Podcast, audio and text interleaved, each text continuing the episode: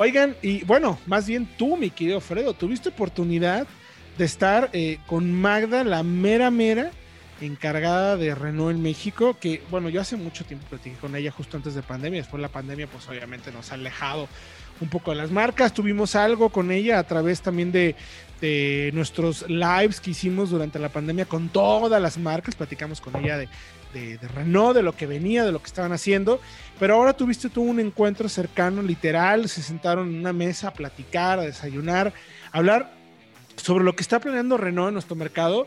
Y por ahí, mi querido Fredo, eh, pues tuviste información muy interesante de cuáles serían los planes futuros de Renault para México y que seguramente lo vamos a poder extender hacia nuestros colegas de Latinoamérica. O sea, a lo mejor algo que esté en Brasil, que luego por ahí lo podamos ver en Chile Autos o en De Motores en Argentina, que son colegas también de la red de, de contenidos de todo, de solo autos y de cárcel Latinoamérica. Ahí vamos a poder encontrar también información. Entonces, a ver, mi querido Fredo, ¿de qué se trata?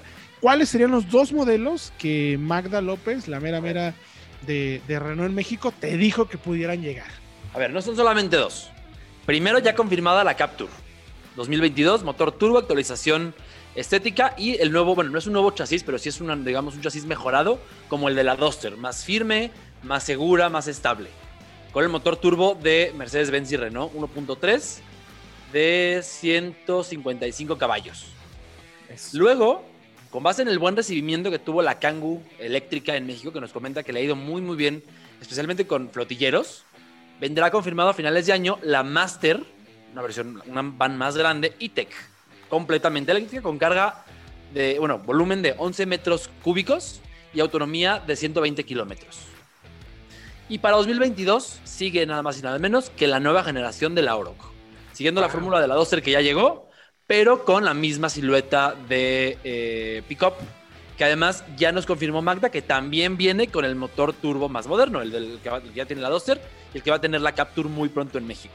Oye, y caja CBT también para sí. la capa. Órale. De hecho, la, a diferencia de la Duster, la Capture no viene con motor 1.6 en versiones de entrada. Todas van a ser turbo.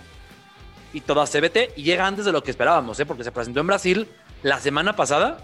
Y ya estamos probablemente a semanas, días quizá, de tener una fecha confirmada para México.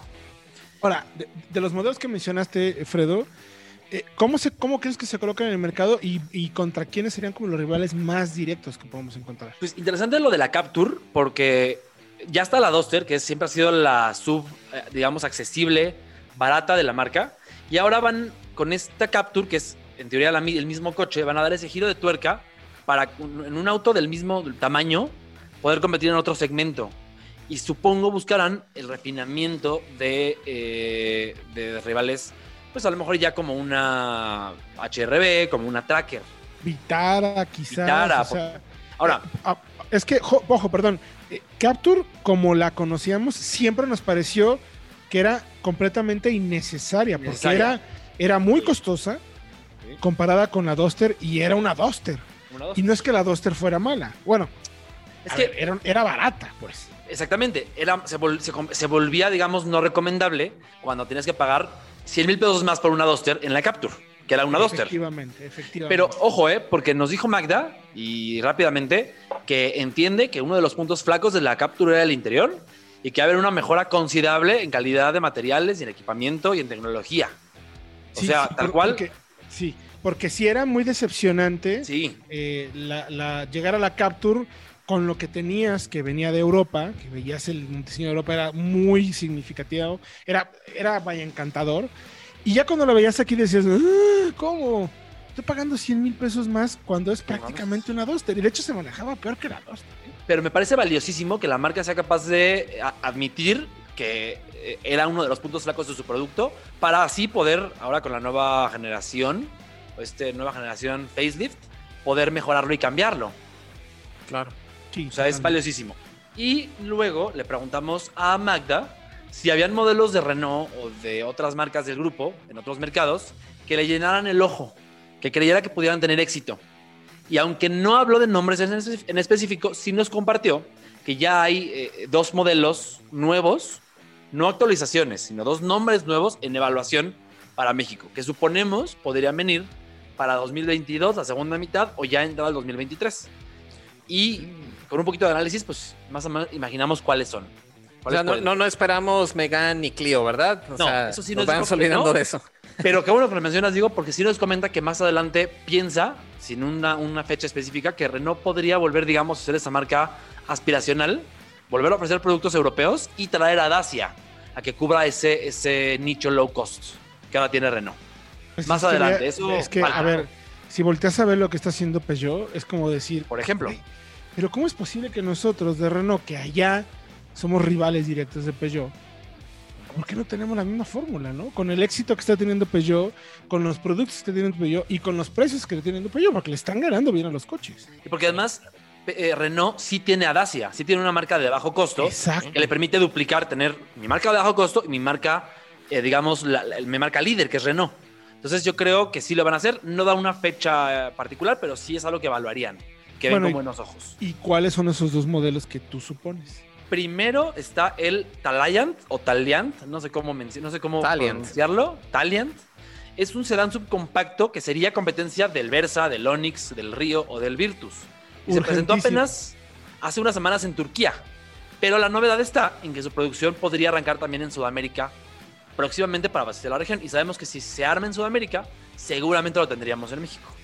Digamos que este es un reemplazo completamente así tal cual del Logan, ¿no? Que precisamente era un Dacia y hemos estado viendo cómo Renault ha estado quitando los modelos Dacia remarcados por modelos propios de, de Renault y este es un claro ejemplo, ¿no? Y fíjense cómo además, siguiendo lo que mencionábamos, Diego, de, de la, de, de- de tener a Renault como marca, como es en Europa, ya no tiene la plataforma de Dacia, sino que este Taliant tendría la plataforma CMB del Clio europeo, que tanto, tanto lo hemos pedido.